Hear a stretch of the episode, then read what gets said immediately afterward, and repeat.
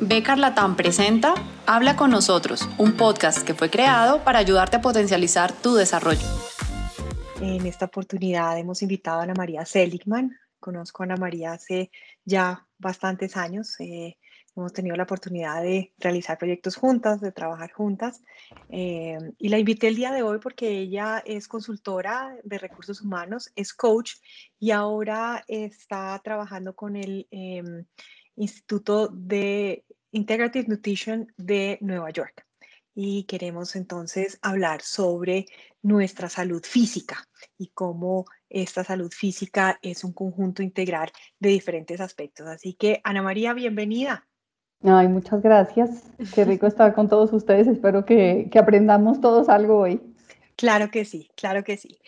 Cuando nosotros empezamos a hablar de este conversatorio y empezamos como a botar ideas de, diferentes conceptos interesantes para compartir en esta oportunidad, hablábamos de la integralidad de la salud física. Y para mí, digamos que esto fue como una, un concepto eh, eh, que yo no había eh, contemplado, como que no tenía en cuenta. Y quisiéramos que, eh, quisiera que empezáramos por ahí, que es qué podemos entender por una integralidad de nuestra salud física. Bueno, eh, para, digamos que para eso vamos a poner una, Juana, si me pone el plato de nutrición, empiezo por ahí como para ubicarlos un poquito de cómo es esta, esta salud física que incluye varias cosas. Entonces, Digamos que en el instituto cuando uno habla de nutrición, es nutrición no solamente de comida. Ahí están el primer plato, que es el blanco, dice relaciones, actividad física, carrera y espiritualidad. Ese primer plato es cómo nosotros nutrimos esos diferentes aspectos de nuestra vida porque finalmente cuando no estamos bien nutridos en esa primera parte, no nos nutrimos bien en cuanto a comida, en el sentido que tenemos antojos o dejamos de comer o comemos porquerías o no tomamos suficiente agua. Entonces por eso la nutrición es un tema integral. Entonces dentro de esa integralidad, para tener una buena salud física, eh, hay que tener en cuenta la individualidad que la individualidad es sobre cada uno de los aspectos. Entonces, digamos, espiritualidad para cada quien es diferente y lo primero que la gente piensa cuando ve espiritualidad, dice, ay, no, qué pereza, a mí sí no me van a meter ningún tipo de religión, yo ya creo en lo que creo, no es necesariamente religión. Evidentemente, si a alguien le gusta la religión, cualquiera que sea, está perfecto. Eh, espiritualidad también puede ser yoga, también puede ser meditación, también puede ser estar en la naturaleza. Cada persona escoge qué es espiritualidad para sí misma.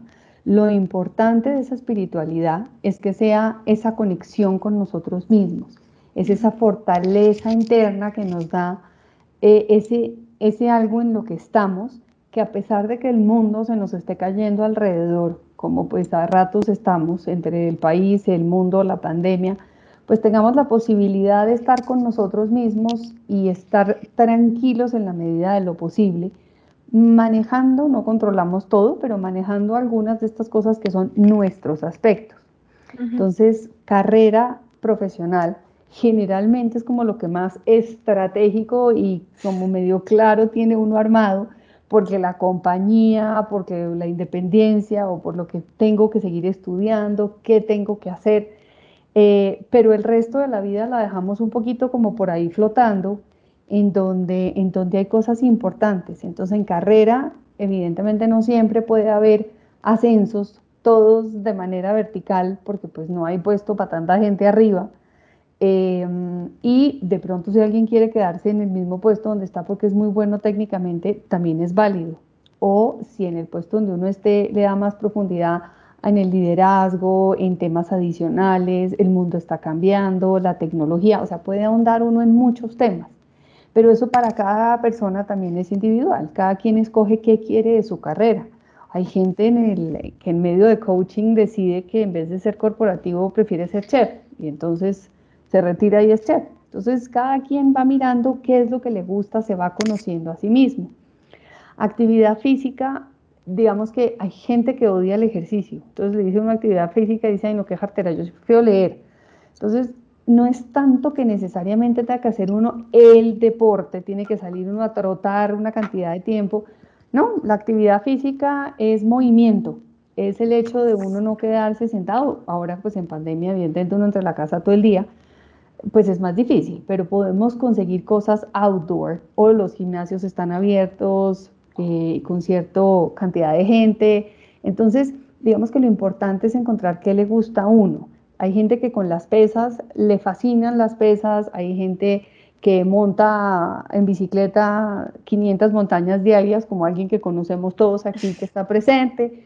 Eh, hay otra gente que le gusta los pilates, porque lo que, le, lo que le parece a su cuerpo es que estirar es más rico. El otro puede decir, no, qué delicia más bien bailar, es que a mí me aburre sobremanera eh, nadar. Entonces es un momento también de descubrir qué más le puede gustar a uno de manera que haga movimiento, porque el cuerpo necesita movimiento. Relaciones interpersonales, pues desde la pareja, los hijos, los papás, los hermanos, los amigos, eh, la gente del trabajo, los compañeros, el equipo, pues qué tipo además, porque esto, esto son, son estrategias a largo plazo.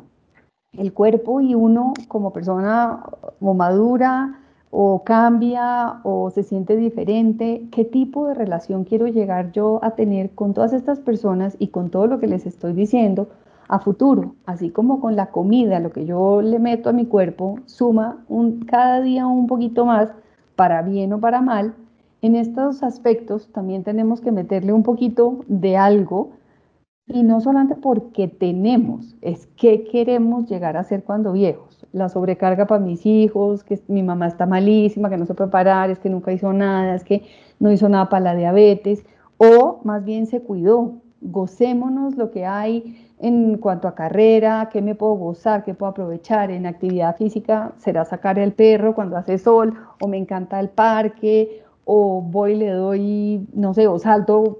Hay gente que puede coger un lazo y saltar y le parece lo máximo. Entonces, cada quien tiene que descubrir eso y eso es lo que hace que la salud física sea integral. Estamos compuestos de varios lados. O sea, básicamente aquí el concepto es, independientemente de que yo coma balanceado y tenga, coma lo más saludable posible, si yo no tengo un balance con esas cuatro, cuatro dimensiones de la vida, digamos, que están en este plato, voy a estar igual desbalanceado a nivel físico. O sea, no, puedo comer brócoli todo el día, pero pues si no tengo unas relaciones adecuadas, una actividad física adecuada, mi salud física no va a estar bien. Exacto, el brócoli no puede ser tan poderoso solo, ni la lechuga, ni, ni, las vitaminas, nada de eso, nada de eso funciona también solito. Si uno tiene vuelta a pedazos la, la, la, vida, y, igual si uno tuviera buenísimas relaciones, pero pésimo comida, alimentación, pues de pronto acabo con un problema coronario, independiente de que yo sea la más amorosa, tenga una super relación. Somos, ahora, cualquiera va a pensar, cualquiera de ustedes me va a decir, ay no, pero entonces esta perfección, aquí qué uno tiene todo perfecto? Porque generalmente uno arregla tres áreas y se le descompleta una. No es de perfección, es de progreso, es ir aprendiendo a conocerme, es aprender a qué es lo que me hace feliz, qué, con qué me siento tranquilo. Em, de otra manera, eh, es invivible y es ir con mucha paciencia y de hecho aquí hay una herramienta que ustedes alcanzaron a ver creo que la vez pasada, que se llama el círculo de la vida. Entonces, si quieren, les pongo círculos de la vida, hay varios y diferentes, todos tienen como la misma filosofía. Entonces, en este que, nos va a mostrar Juana, les voy a mostrar cómo se puede hacer y, y Juana se los envía después para que ustedes vean cómo puede hacer uno mirar esta posibilidad, esta opción de en qué estoy bien y en qué no estoy bien y qué quiero mejorar. Entonces, empieza con la espiritualidad, creatividad, que creatividad no es más que hacer eso que me, digamos, no necesariamente solo lo que me gusta. Creatividad es ver qué más hay, qué no he intentado, qué no he ensayado, a todo nivel. Si en espiritualidad la yoga no me gusta, pero puedo de pronto ver la meditación, que es como quedándome quieto, pues la miro. Si me gusta, chéverísimo. Si no me gustó, pues no pasó nada. Ya por lo menos sé que no me gusta. Pero ser creativo es importante porque si no está uno todos los días como sobre lo mismo y uno haciendo lo mismo no puede obtener resultados diferentes. Entonces en la comida ensayo otras cosas, en mis relaciones, cómo me estoy comunicando, de pronto no de la manera, de la mejor manera, qué aprendo en comunicaciones. Entonces, creatividad, digamos, está ahí precisamente porque espiritualidad está con creatividad y con goce.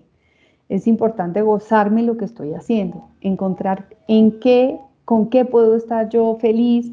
Eh, evidentemente hay cosas externas que no nos, pues, no nos permiten estar todo el día felices y esa no es la idea, pero las emociones van y vienen.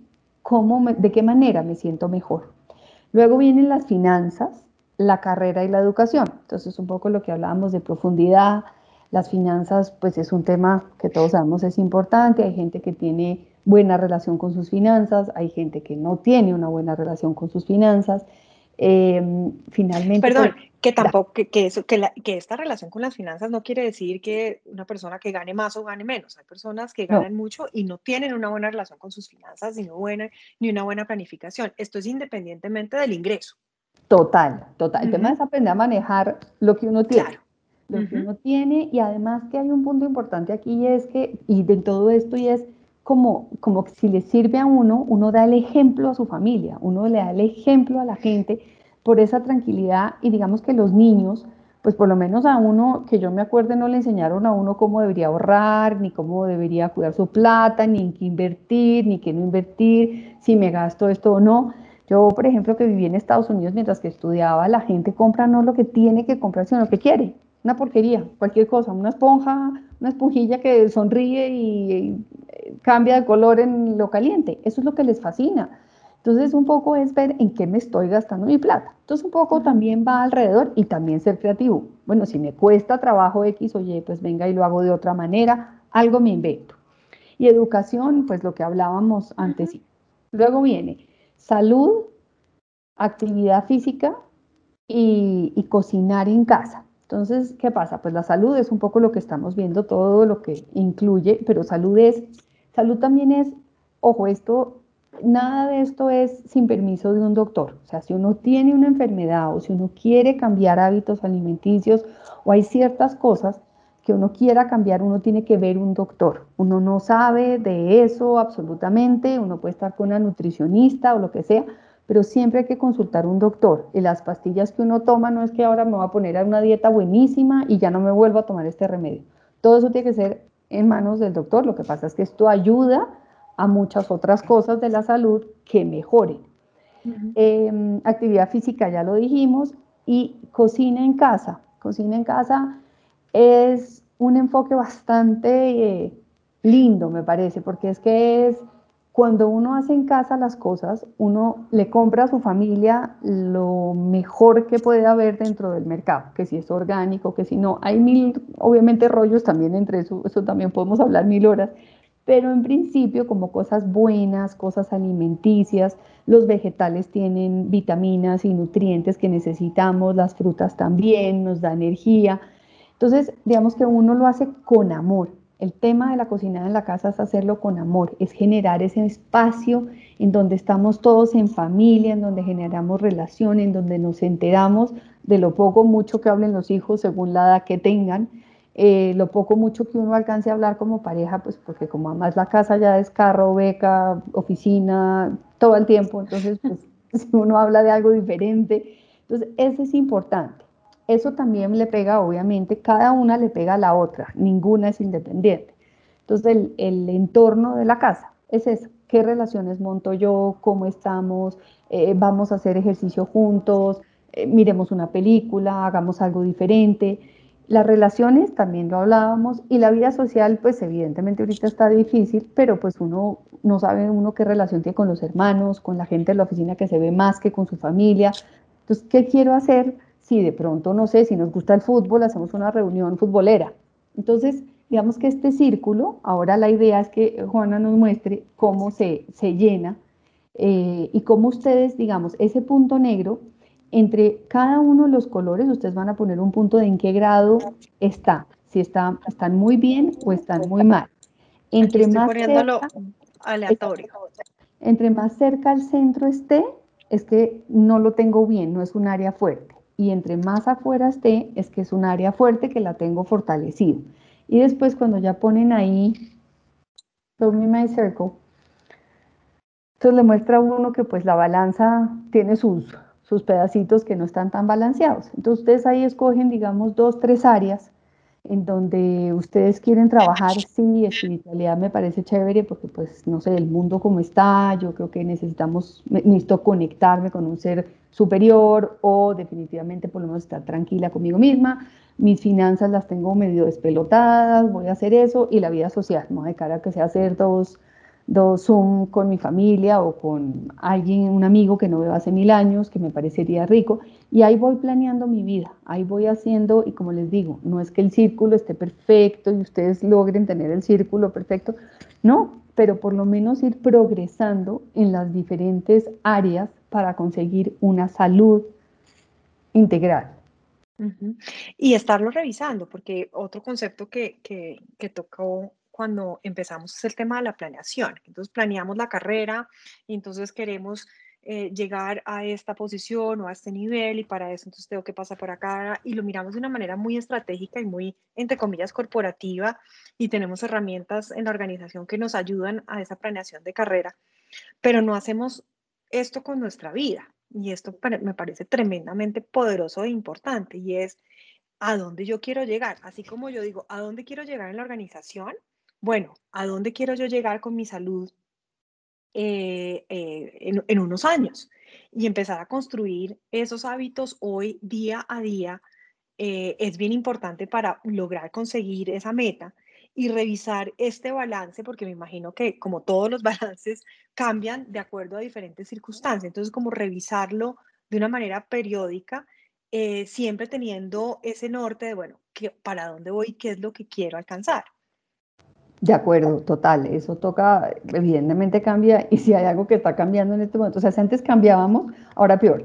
Todos los días amanecemos con una noticia nueva, entonces que ya no es así, quizás, entonces de acuerdo a eso, pues solamente uno le hace una revisada. Y además porque igual y generar hábitos no es tan sencillo, o sea, no es que yo mañana voy a mejorar estas tres áreas y ahora a partir de mañana hago esto, no hago esto y dejo de hacer esto. Pues no, no es tan fácil.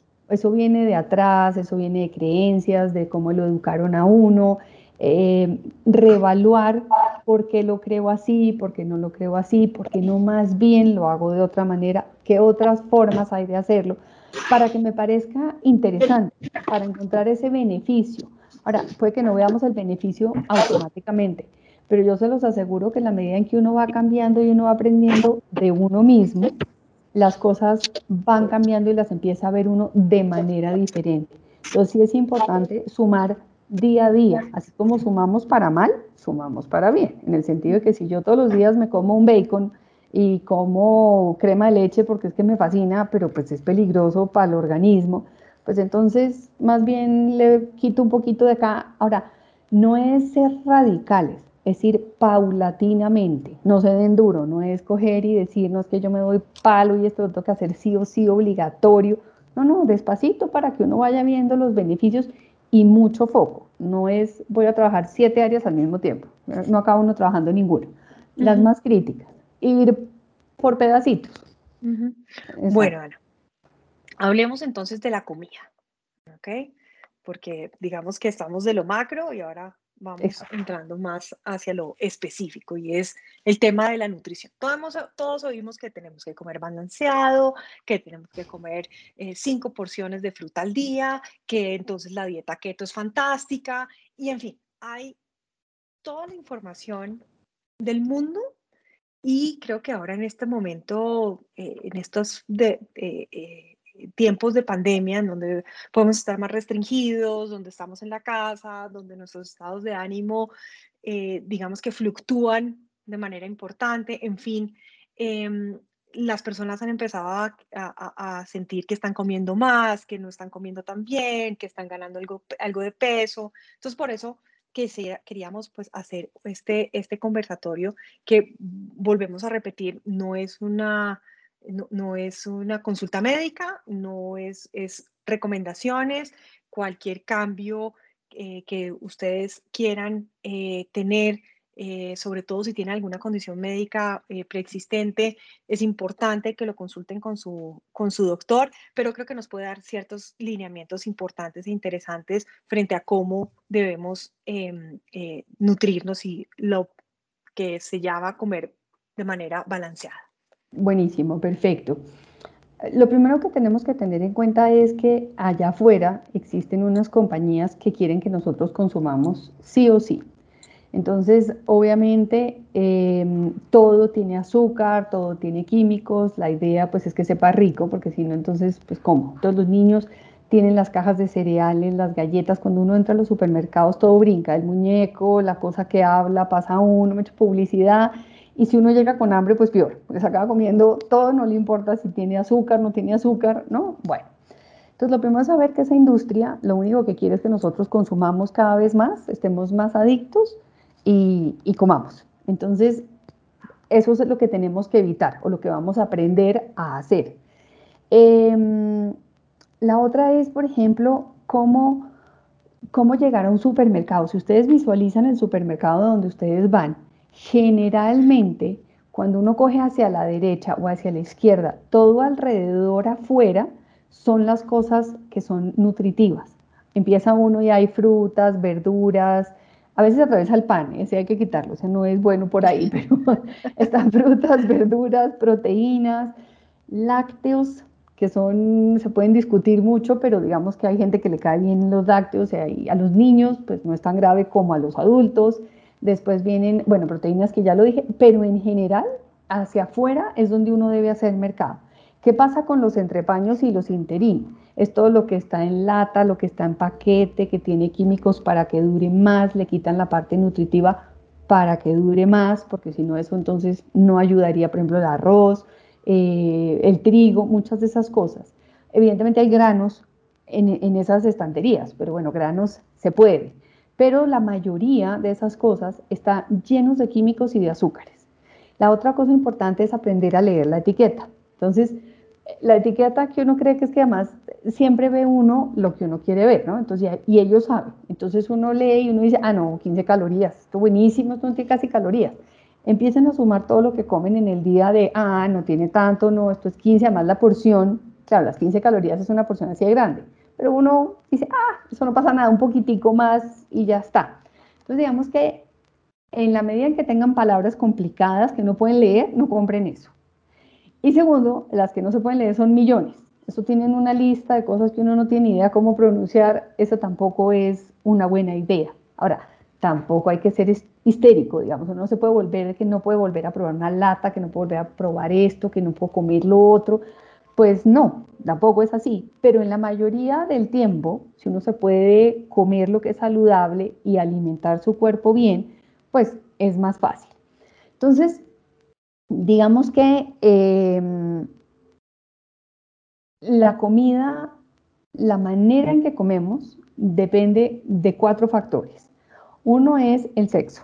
Las mujeres no comemos iguales a los hombres, no tenemos las mismas necesidades, son diferentes, somos distintos. La edad, no sé si aquí, pues obviamente debemos saber de todas las edades, hay una magnífica donde uno nada le cae mal y uno empieza a crecer y un día dice, pero ¿por qué el café me está cayendo mal? Ya lo dejó el café, entonces a uno lo va dejando el té, lo va dejando la pizza, lo va dejando la harina. Hay cosas que uno va cambiando porque el organismo va cambiando. Eso hay que tenerlo en cuenta. La cultura. Uno creció, cada uno de nosotros en los países donde está, a uno los alimentaron con la empanada de no sé qué, a los otros con la arepa, al otro con el ajiaco. Evidentemente son cosas que nos jalan a que nos gusta comer eso porque nos trae recuerdos, porque es cariño, es la abuela, es la mamá, es la cocinada. Entonces, pues esas cosas también hay que tenerlas en cuenta. Se pueden comer, pero por eso les digo, no todos los días a toda hora la bandeja paisa o la cosa que tiene grasa o el chicharrón. Y digamos que aquí hay una parte muy importante y es los antojos. Esos antojos hay que desbaratarlos. ¿Cómo se desbaratan los antojos? Cuando uno tiene ese primer plato que les mostramos, que es blanco y que tiene las diferentes áreas, acuérdense cuando uno era chiquito y uno estaba jugando y uno está pasando feliz y la mamá, qué briega para que uno llegara a comer, que si por favor te entras, que no, que no tengo hambre, pero mi amor es que no has comido, pero es que no tengo hambre. Uno está tan feliz que la comida pasaba a un segundo plano. Eso nos pasa igual a los adultos. ¿En qué sentido? En que si tenemos una buena relación, una buena espiritualidad, estamos tranquilos, comemos normal. Pero si uno está estresado, deprimido, no ha dormido bien, todo va para adentro, la comida, no hay despensa que alcance el helado, la nevera, porque es natural que el cuerpo, si uno no le da otras cosas, empiece a pedir comida. Y es como la primera, eh, el primer elemento que hemos tenido desde que nacemos es a comer. Le, van poniendo uno la galletica, la no sé qué, el cerealito, y uno come. Entonces hay que balancear por eso mismo, es una salud física que es integral, porque necesitamos revisar cuál de nuestras áreas está mal para poderla apoyar y comer decentemente o lo que uno debe comer. Ahora tampoco volvemos al mismo, no es que no me puedo deprimir, no me puedo poner de mal genio, no nada porque voy a comer, no importa, el día que uno está hay veces donde uno dice, que ya no pude más, me tengo que comer la mitad de la cosa del dulce de leche, del arequipe, de la cajeta, del no sé qué, me lo comí. No importa, no pasa nada, no es grave. Pero al otro día, pues sí hay que empezar a mirar, a conocerme qué es lo que pasa. Entonces, eso es importante de los antojos. Además, porque de los antojos también viene la cultura. Entonces, ustedes ven la pirámide, por lo menos aquí en Colombia, la pirámide alimenticia que está en, eh, eh, digamos que es la, la legal del país, tiene el dulce incluido el bocadillo, los casquitos de guayaba, el arequipe. Entonces, eso lo tenemos impregnado nosotros en el ADN, pero no significa que no lo podemos quitar un poquito como dejar de lado. Entonces, bueno, eso hasta ahí como comida. Digamos, ¿qué debe uno comer o cómo balancear? En el plato, Juana, me vuelvo a poner el plato que claro que sí. no lo... En el plato viene un poco como las medidas de lo que uno debería comer. Entonces, por ejemplo, ahí dice que los vegetales es una gran porción del plato. Las, los carbohidratos, que son los, o los eh, granos, eh, y ahorita les cuento cuál otros carbohidratos, también es una parte importante. Muchas veces la gente cree que es que, claro, como voy a hacer dieta, entonces eh, yo quito los carbohidratos y me mato haciendo ejercicio. Claro, evidentemente se vuelve uno como una Barbie en cinco minutos, en diez, dependiendo de la edad, cuánto se demore, pero no es sostenible en el tiempo. Los carbohidratos dan energía.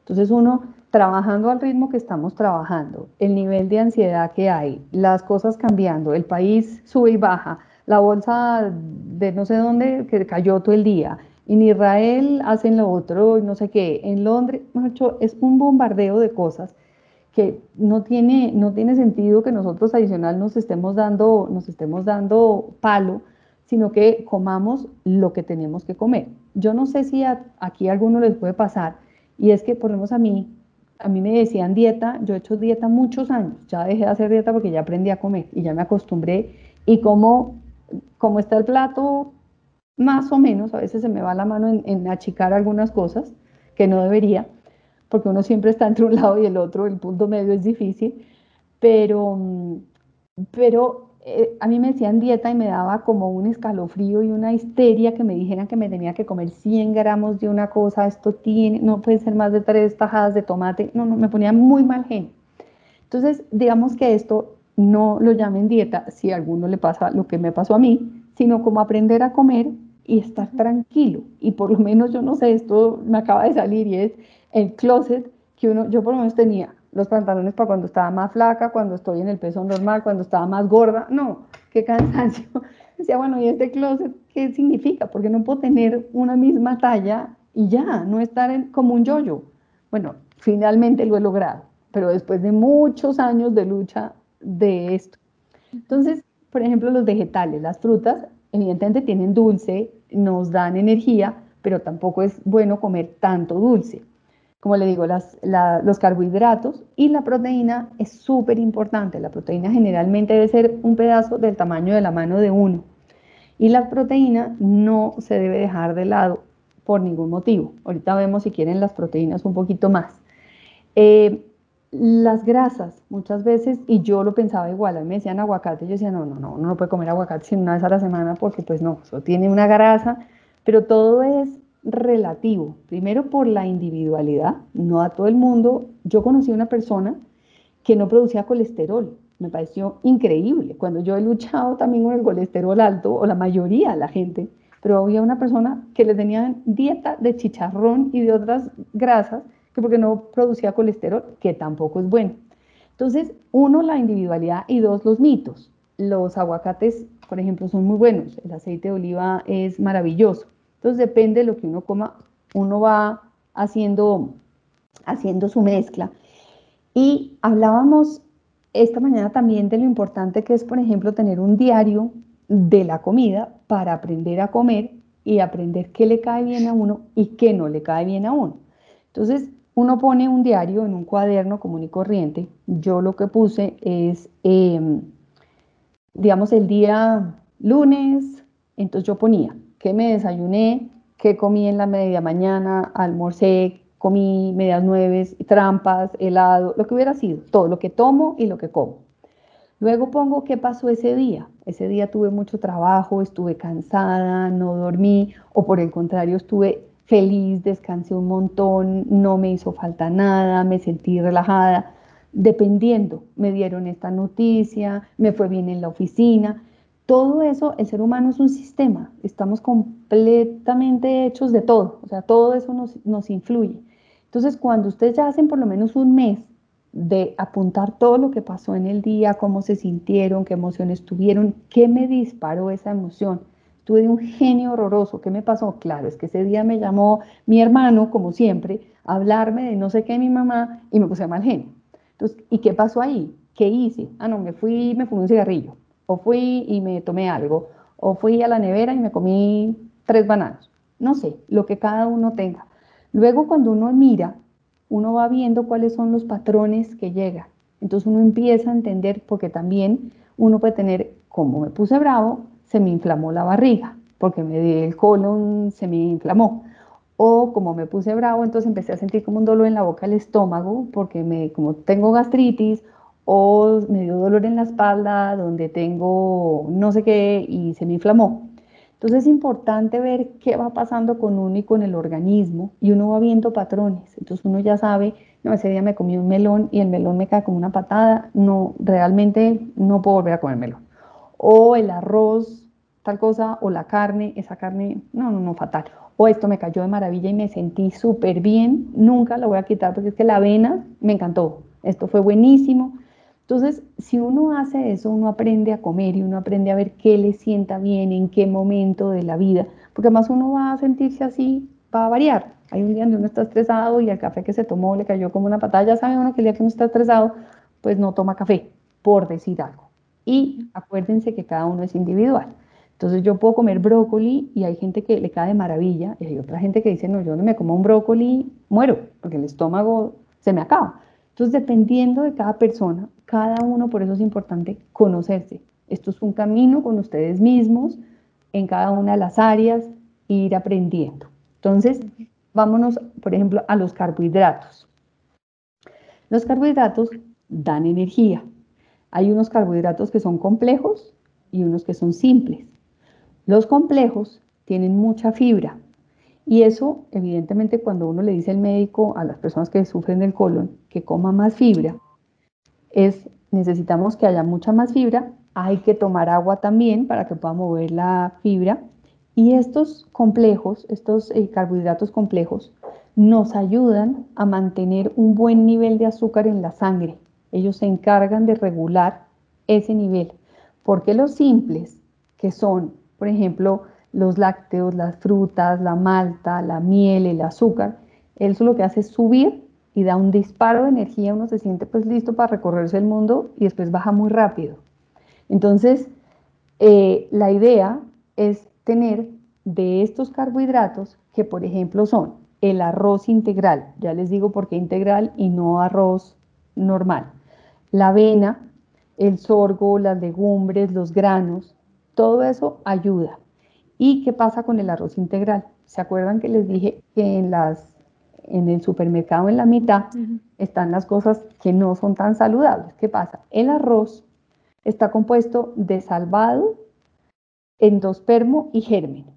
Y los dos el primero y el último, que son el salvado y el germen, son lo que mayor porcentaje de nutricionales son. Pero claro, si le dejan eso, no duran tanto en la alacena para que se puedan eh, dañar. Entonces les quitan esas dos partes y queda el arroz blanco que lo único que hace es llenar. Yo me lleno de arroz y listo, quedó listo, todo el mundo cree lo mismo la pasta.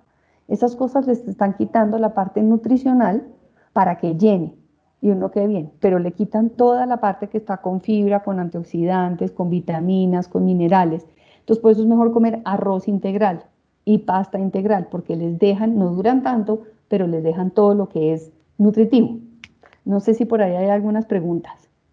Sí, miremos. Em, aquí dice Kerly, cuando me hago exámenes médicos me dicen que todo está ok, pero cuando me pesan resulta que siempre estoy por encima de mi peso ideal. De acuerdo a mi estatura, hice planes para bajar de peso, pero al final no puedo bajar de 60 kilos y trato de no excederme. Sin embargo, es frustrante. ¿Cuándo, piensas que estás haciendo bien, haciéndolo bien y de repente te dicen que estás con sobrepeso? ¿Puede ser esto que se deba a algún desorden psicológico o emocional? Mira, ahí hay un tema que es increíble. No sé cuántas horas duermas tú, pero la falta de sueño no te deja adelgazar. El estrés no te deja adelgazar. Son componentes químicos que están en el organismo que dependiendo si no descansas, y si, baja, y si no bajas el estrés, el cuerpo no hay peligro de que se adelgace. No más de cinco horas, no. Si, si solamente duermes menos, ahora, ojo, esto, la, la dormida también es individual. Hay gente que duerme tres horas o cinco y quedan maravillosamente bien. Hay gente como yo que si no duermo ocho horas no quedo perfecta. Entonces ahí es donde te tienes que conocer, pero también si, digamos, si tú estás necesitando seis o siete horas y estás durmiendo 5, el cuerpo no se te va a adelgazar. Y si no bajas también el estrés, tampoco te vas a adelgazar. Hay que tomar agua también. El agua es súper importante. Entonces, todos esos factores incluyen, influyen. Ahora, me dices que si algo emocional, evidentemente si uno está deprimido, pues come más. Si uno está con ansiedad, a veces también come más o no come nada, pero no duerme. Es un conjunto de varias cosas de cómo te puedes adelgazar. Espero haberte respondido la pregunta. ¿Hay algo más ahí? Por ahora no, por ahora no veo nada. Perfecto. Entonces vamos a hablar de las, de las grasas. Las grasas son súper importantes. Entonces, eh, las grasas las necesitamos porque con ellas podemos tener una correcta absorción de vitaminas que son solubles en grasa hay otras que no son solubles en grasa. Entonces, y además la grasa ayuda al desarrollo de la mente, amortigua y aísla los órganos internos y también muchas síntesis de hormonas se hacen gracias a la grasa. Y además, ahí viene un poco de pronto a, quien me preguntaba ahorita, la grasa también ayuda a perder peso o a mantener un peso estable. Entonces el hecho de que el aguacate, que no como aguacate que porque me engordo es mentira. El aguacate no engorda, el aguacate es una es buenísima grasa para el organismo. Entonces, por ejemplo, cuando ustedes oigan en esas etiquetas que se leen en los productos, monosaturados o poliinsaturados son grasas que están que se valen entonces, por ejemplo, los monosaturados son el aceite vegetal, las nueces, las semillas. por ejemplo, cuando uno tiene hambre entre desayuno y almuerzo, uno se puede comer unas nueces o unas almendras, no en grandes cantidades, porque son bien calóricas. Unas 12 almendras está perfecto y es saludable. Eh, ellas, digamos que estas grasas ayudan, como les decía, no solamente en la parte neurológica, sino también cardiovascular. Y la parte de los poliinsaturados es el omega 3, que es el salmón y el atún. Y ese puede ayudar a reducir el cáncer, la depresión, eh, la, parte de inflamación, reduce la inflamación. Y eso es importante porque cuando hay inflamación, que no lo generan, ahorita les digo que nos genera inflamación, la inflamación es la base para todas las enfermedades. Si uno deja una inflamación por mucho largo, todas esas, por ejemplo, gastritis o por ejemplo em, artritis, todas esas itis son terminadas, son inflamaciones. Entonces, por ejemplo, algo natural es la cúrcuma, es un, eh, es un polvito maravilloso que es desinflamatorio. Entonces uno le puede echar, claro, tiene un color amarillo horroroso, pero no sabe feo, tampoco es un montón. Pero si todos los días uno le pone un poquito de cúrcuma a las ensaladas, a la sopa, a la carne, uno con eso va ayudando al cuerpo, porque si uno se toma desinflamatorios, puede ir haciéndole daño a los otros órganos del organismo. Entonces, eso puede ser una. Por ejemplo, también si ponen eh, jengibre, ajo o cebolla a las comidas, estos son antibióticos naturales, que tampoco es que le vayan a hacer a una, sí, cúrcuma es turmeric, para quien acaba de preguntar, evidentemente sí. Entonces, esos son antibióticos que no tiene uno que, que, digamos que no es que reemplace al del doctor, pero ayuda también como antibiótico. Lo que sí tienen que tener cuidado es cuando dice trans fat o parcialmente hidrogenado, es que tiene todo lo que no debemos comer que nos inflama. Y ya sé, les voy a decir que inflama y de pronto va a haber uno que otro que va a decir, uy, qué pesar. Toda la pastelería inflama las margarinas, los congelados y los fritos. O sea que debemos evitarlos al vuelve y juega. No todos los días, a toda hora, que nunca más se puede, no, se puede de vez en cuando. Entonces, eso es, eh, digamos que ese, ese tema con, con, lo natural es importante. Ahora, ¿qué pasa con las proteínas? Las proteínas vienen, pueden venir de, de los animales, en donde tienen todos los aminoácidos que se necesitan. Y las proteínas son quienes nos ayudan a hacer la piel, los huesos, los músculos, el pelo, las uñas. Entonces es clave que comamos eh, proteína. Acuérdense que las proteínas dependen mucho de la edad en que uno esté.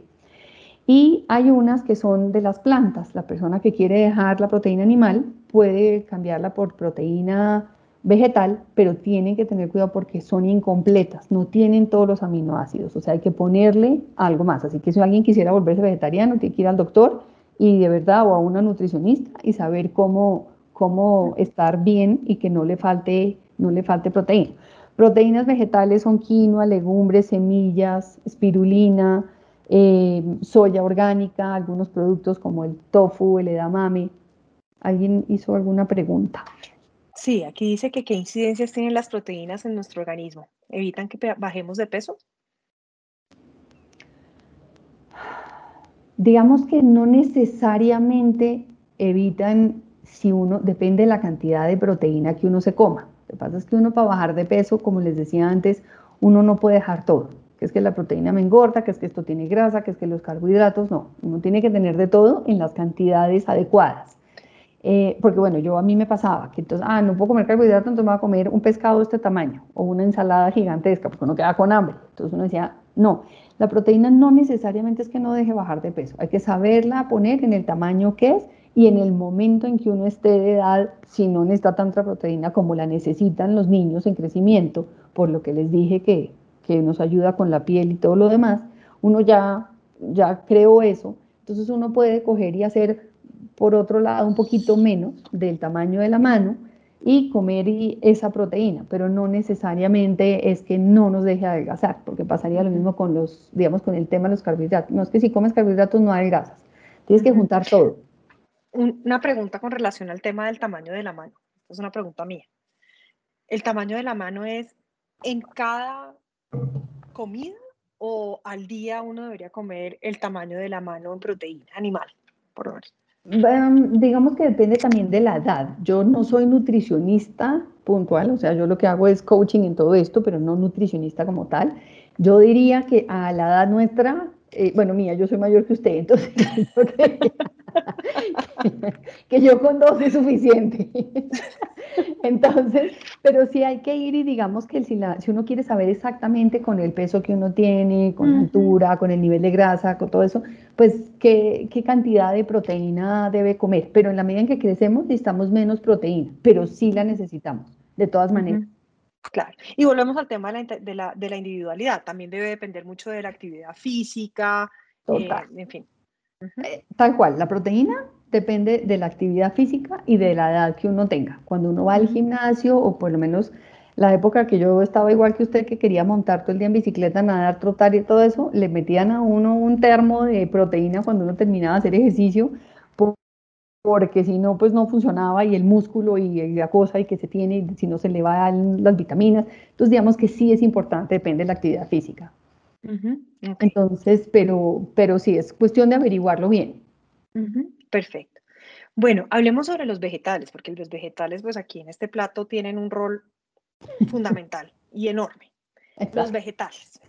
Bueno, los vegetales, hay todo tipo de temas para los vegetales. Digamos que yo tengo artritis, entonces lo que uno no puede comer son tomates, berenjena, cebolla y pimentón. Entonces, los vegetales hay millones de opciones. Y no solamente millones de opciones y de colores, sino que también hay si uno lo hace cocinado o si se lo come crudo. Evidentemente puede que de una manera o de la otra me digan, no, es que son mejores crudos o son mejores cocinados. Eso depende de para quién. Porque yo conozco gente que yo, por ejemplo, como ensaladas todo el día crudas y me caen de maravilla, pero hay gente que se mete eso y es una bomba para el estómago que no lo puede resistir. Entonces depende. Pero, por ejemplo, eh, los vegetales, que también es un tema interesante como, como papás, enseñarle a los niños a comer vegetales. El tema desde ir al supermercado y enseñarles cuáles son las frutas, cuáles son los vegetales, em, de qué manera se pueden comer, porque además, evidentemente un vegetal no sabe a nada, sabe a lo que uno le haga, uno sabe más que otros, pero a lo que uno le ponga y con qué lo combine.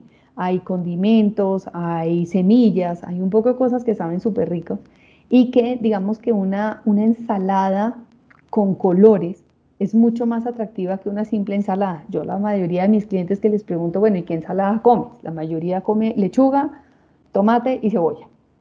Mm, pues para un día rico, pero puede ser un, poco, un poco aburridor. Hay 10.000 cosas que uno le puede meter. El, em, por ejemplo, el, la coliflor, que es así que tiene un delicioso sabor a nada. Yo la cocino, la cocino, la pongo en una refractaria como en arbolitos chiquiticos, le pongo aceite de oliva, sal, pimienta y como yo no puedo comer pan por el gluten, entonces cojo cornflakes y los, los machaco y le pongo cornflakes encima y lo meto al horno. Y me la como así, que sabe deliciosa, o la mezclo en la ensalada. Entonces hay millones de maneras de inventarse la ensalada con los colores, con diferentes, digamos, en... Eh, por ejemplo, aquí en Colombia, no sé, en otros países, hay un lugar donde venden como, eh, sí, como especies que, juntan eh, y son aderezos. Entonces uno le pone el aceite de oliva, yo uso vinagre de arroz o vinagre de manzana y le pongo esas especies. Y la una es italiana, la otra es tailandesa. Entonces eso le da diferente sabor a la ensalada. aprender a hacer esas, y o también calientes, también se pueden poner al wok. Entonces las legumbres y digo, los vegetales son súper importantes y hay que consumirlos, de verdad, eso sí, nunca va a pasar nada si uno se la, se la come toda. Entonces es cuestión de creatividad y de querer cocinar algo diferente.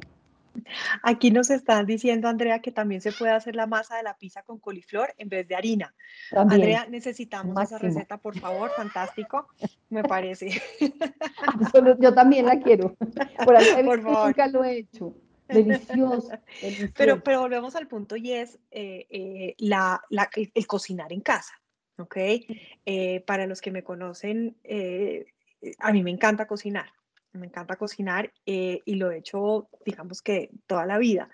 y, y, pero el cocinar, cuando pues uno se mete en este, en este mundo de la cocinada en casa, hay una frase que a mí me marcó mucho y es que dicen que uno puede comer de todo siempre y cuando se ha hecho en casa. Y eso le pega a lo que usted hablaba de, cuando mirábamos el círculo, que cocinar es más allá de preparar la comida, es en, los ingredientes que uno escoge dentro de sus posibilidades y opciones, los mejores que pueda encontrar, es la creatividad de qué vamos a cocinar hoy, de usar eh, diferentes alimentos, diferentes sabores, diferentes texturas, eh, le pega a las relaciones eh, porque pues cocino con la familia o con, con quien viva o inclusive conmigo mismo, las personas que viven solas, ese momento de estar con uno y preparárselo con uno, todo esto que estamos hablando es base, está sobre la base de que las, la, gran cantidad de comida debería ser hecha en casa. De acuerdo, totalmente, porque además eso es un tema, digamos que en este momento siempre ha sido importante, pero digo, ahorita que estamos en pandemia, eh, no nos queda otra que cuidarnos a nosotros mismos. O sea, ahorita es cómo me quiero, cómo me consiento, cómo sé qué me gusta y qué no me gusta, qué me cae bien y qué no me cae bien. Entonces, digamos que sí, evidentemente es importante el cocinar en la casa. Y como dice usted, solo acompañado, como sea, es rico, es un momento de mostrar ese amor de cocinar, de, de mezclar, de que sabe rico. Y si aquí existe alguien que odie cocinar tranquilos, que yo detestaba cocinar y Juana me conoce, yo no hacía, pero mejor dicho, ni picaba fruta. O sea, me producía una aburrición biónica. Con esto que estudié, me fascina. O sea, mis hijos no me la pueden creer, nadie me puede creer que yo hoy en día diga, no, qué delicia hacer esto con esto. Y si le ponemos y voy al mercado y me voy a los mercaditos chiquitos que son más orgánicos y busco. Eh, aquí, pues obviamente, a mí me da lástima que aquí no encuentra uno como eso que, que hay en Estados Unidos y es que es el, como el campesino de la región, como el, el farmer de la región donde uno va y le compra pero esas cosas en donde se puedan, donde cada uno viva, lo que tenga, pues es una delicia porque es, rico y en la medida en que uno le meta al cuerpo cosas buenas, entonces hay unos que le evitan a uno depresión, hay otros que le dan más energía. Ese conocerse a uno mismo y después comer lo que a uno le gusta, pues es fantástico. Aquí eh, tengo dos preguntas. Una dice, eh, hablando de las proteínas, em, de los suplementos de proteínas, las malteadas de proteína que usted mencionaba, que uno cuando está en un régimen de ejercicio o de entrenamiento eh, eh, lo, ponen a consumir o, uno consume, ¿cuáles cree que son las mejores? ¿Las vegetales o las animales? Que son esas que vienen como de whey, es que no sé cuáles son esas y por qué. A ver, yo realmente las de animal nunca las he probado. Yo he probado las de vegetal, me parecen, a mí me gustan más y me caen mejor. Entonces, eh, yo creo que primero hay que investigar bien la marca, de dónde viene, con qué ingredientes, como ahondar un poquito más de dónde viene eso, ¿no? Qué tan químico es o qué tan real puede ser. Em, primero eso. Y segundo, ensayar lo que a uno le caiga mejor, porque, porque volvemos a la individualidad. A mí ese término me encanta porque es que no hay nada escrito de que es que aquí a todos los que estamos aquí nos toca comer huevo frito. Puede que el 30% les caiga fatal. Entonces, es un poco ver, primero escarbar de dónde viene, ver qué tan sano realmente es esa proteína. Y lo otro es lo que te caiga mejor Sí, animal o, vegetal. Depende de la edad en la que estés. Y volvemos a la individualidad. A usted le caen mejor las vegetales, a mí las animales. Yo no tolero las, las proteínas eh, vegetales procesadas, no las tolero bien. Exacto, tal cual. Es que ahí es donde uno se da cuenta. Entonces yo tomo las de las de whey porque no, no, las otras no, no me funcionan. No me funcionan. Exacto, tal cual. Bien, aquí nos preguntan, ¿no cambia el valor nutricional si el almuerzo se hizo la noche anterior? Mi pregunta se basa por el teletrabajo y el preparar y comer en una hora no es tiempo suficiente, más aún cuando toca dejar limpia la cocina. Sí, no, no, no, hoy en día la verdad, yo creo que, yo creo que en la medida en que uno puede hacerlo, pues evidentemente es chévere hacerlo fresco, pero si no se puede, tampoco es que sea un tema súper crítico, lo, lo mejor es que sea comprado en un lugar fresco y evidentemente si uno lo pone en la nevera y lo cocinó bien, no tiene por qué tener pues un, un tema significativo que realmente perdió todo su valor nutricional, no, para nada. okay. no. no. yo entiendo que es que hoy en día es de locos. Hoy en día uno cocina, trabaja, lava, plancha, tiene a los niños, o sea, ya más, ¿en dónde? De acuerdo, de acuerdo. Muy bien. Yo aquí también como, como digamos que, que tip o consejo, eh, yo estoy cocinando en mi casa ahora que estoy trabajando desde aquí, pues estoy cocinando básicamente que todo. Eh, y lo que hago es que cuando hago ciertas cosas, como por ejemplo lentejas o frijoles o esas cosas, pues hago el doble de lo que nos vamos a, de lo que vamos a consumir y eso lo guardo y me sirve para otro almuerzo. Entonces lo congelo, lo dejo en la nevera y eso también pues hace que uno coma coma variado, coma saludable, pero no tenga que invertirle, como dice Kerly, una hora para cocinar, comer y limpiar la cocina, sino que ya pues hay como cositas preparadas que le facilitan a uno la vida a veces. Total, de acuerdo. Absolutamente. Así toca. Así toca. Ana, tenemos unos pocos minutos antes de terminar la hora. Eh, y me gustaría que hiciéramos como cuáles son esos, esas recomendaciones como el 1, 2, 3 de esta charla el día de hoy. Aquí, aquí ah, tenemos otra. ¿Los alimentos ah. congelados pierden valor nutricional? Sí, un poco. No es la mejor opción, pero tampoco es que sea gravísimo. O sea, lo importante es que si uno, por ejemplo, va a comer alimentos congelados, por lo menos sean verduras y no sea una pizza. Eh, no, como que esas cosas que están, que son más nutricionales que otras, o sea, no las empanadas, no eh, la pizza, no como estilo esas cosas que son para meter en el horno microondas y sacar. Procesadas, comidas procesadas. Procesadas, no. Evidentemente quitan, pero pues si a uno le tocó un día, pues no pasa nada. Ese día uno se la come, pero preferiblemente fresco, pero tranquilos. Si no se puede por el tema de la vida y no sé qué, por lo menos pues sean los vegetales, eh, los que sean congelados. Pero si pierden, pues obviamente por todo el proceso que hacen. Claro, pero además de eso por el, pues, por el proceso industrial que tiene. O sea, no es lo mismo uno, eh, por ejemplo, la espinaca. La espinaca no dura nada en la nevera, a mí me encanta. Entonces yo la cocino, la pongo en bolsitas y la congelo. Exacto. Y no compro la espinaca congelada del mercado, porque eso igual tiene, le adicionan ciertas cosas para que dure más y en fin. Exacto, eso tiene todos los químicos, esa no es la maravilla, digo en caso que toque, pero si no, pues preferible no. Bueno, aquí la, creo que es la última pregunta, nos quedan un par de minutos solamente y si quisiera como esos tips finales, eh, un, un, tema súper controversial que es el gluten, que él dice que el gluten, el gluten es malísimo, le cae uno súper mal. Eh, ¿Qué opina usted del gluten? Bueno, el gluten, lo que pasa es que el gluten, si uno siente que le cae mal, uno tiene que ir definitivamente donde el médico, porque el gluten tiene tres posibilidades, o es una alergia, o es una intolerancia, o es definitivamente celíaca, que ya no puede por ningún motivo. Entonces es preferible que el médico lo diagnostique a uno y le diga cuál de las tres es la que uno tiene. Y bajo, esa tres, bajo alguna de esas tres categorías, en qué medida puede comer gluten o no puede comer nada de gluten. Yo descubrí que yo era intolerante al gluten porque cada vez que comía algo de gluten la barriga se me volvía inmensa, me tenía que desabotonar el pantalón, quedaba con una maluquera horrible y desde que dejé el gluten soy maravillosa, funciono, tengo más energía, antes me daba más sueño, pero todo eso lo he venido descubriendo con el tiempo, eh, buscando alternativas, que hay millones de alternativas si uno no puede comer gluten, pero siempre, siempre, cualquier cosa que hagan con cambios de lo que coman, por ejemplo, las vitaminas y los minerales. Uno dice, no, es que uno debería tomarse el CQ10, no sé qué, la vitamina de la D, la Q, la P, la K, la no sé qué, todo. Pero así como es malo no tomárselas, es malo tomar demasiado, porque el cuerpo tampoco le funciona ni muy allá ni muy acá. Entonces, cualquier cosa que uno haga es preferible estar con el doctor y adicional meter toda esta parte emocional y toda esta parte de las áreas que componen la, la salud integral para que sumado a lo del doctor, pues dé mejores resultados. Evidentemente hay gente que se ha curado muchas cosas no tomando remedios, pero hay que ser hiper mega estricto en lo que voy a hacer, pero siempre con un doctor al lado, porque si no, pues puede sufrir uno consecuencias que no, que no son chéveres. Súper. Bueno, Ana. El 1, 2, 3. Esos tips. El 1, 2, 3. bueno, el 1, 2, 3.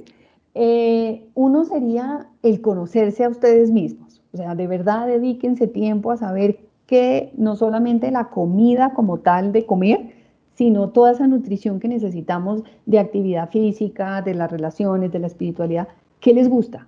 ¿Qué los hace sentir bien, tranquilos, para poder estar, estar bien a pesar de todo lo que nos esté pasando por fuera? Este sería el uno. El dos eh, es ser curiosos con respecto a todo esto. Yo creo que, que, Juan, ustedes tienen algo de libros y yo creo que en la medida en que uno quiera aprender temas, entonces conocerse, la otra es ser curiosos sobre los temas, porque pues uno no lo conoce todo, si uno lo supiera todo, pues ya, ya, ¿para qué? Entonces si uno mira estos temas, pues es chévere eh, darse, darse cuenta, aprender un poquito más para, para obtener mejores resultados. Em, Perdón, lo que usted mencionaba que tenemos de libros es Get Abstract es lo que ah, hemos estado, estado eh, eh, comunicando a la organización, que tenemos la posibilidad de tener acceso a más de 20 mil resúmenes de libros de diferentes temas, de liderazgo, de organizaciones, de nutrición, en fin, montones de cosas. Eso es a lo que Ana María se está refiriendo, así que les recuerdo, Get Abstract pueden tener acceso a todo ese material de manera gratuita. Exacto, que entonces ahí ya no hay disculpa que no aprendí algo, o que no fui curioso y no pude mirar. Ahora yo sé que hay falta de tiempo, bueno. Y lo tercero que yo creería es que esto no solamente es bueno para uno, que evidentemente es lo principal, sino dar ejemplo. si no le damos ejemplo a nuestros hijos y a quienes nos rodean, pues como sociedad no sé a dónde vamos a dar. Realmente necesitamos es cuidarnos, querernos, cada uno, respetarnos, respetar al otro. Entonces yo creería que esas son como, como las cosas que uno puede basarse en esto. Súper. Bueno, no es más, Ana María, mil y mil gracias. Supremamente interesante toda la información. Creo que es un punto de partida para que cada uno mm, eh, se conozca, conozca eh, qué le cae bien, qué no le cae bien, que modifique esos hábitos, que empiece a planificar esa vejez que quiere no solamente a nivel financiero, sino a nivel de salud también, de salud física y de salud mental, y empezar a generar esos hábitos diarios eh, que son tan importantes para la vida. Así que mil gracias por todos los consejos y recomendaciones. Eh, Ana nos, nos, compartió una serie de artículos súper interesantes que entonces voy a mandar em, más tarde con el plato, con el link del Círculo de la Vida para que cada uno pues entonces pueda tener acceso a este material y empiece su proceso de investigación y aprendizaje. Ana, mil gracias, un gusto tenerla con nosotros. No, qué delicia que me invitaron y bueno, a sus órdenes, feliz día a todos y que, que se conozcan mucho. Muchas gracias. un abrazo a todos. Buenas tardes. Hasta luego. Chao. Esto fue Habla con nosotros de Becar. Nos escuchamos en un próximo episodio.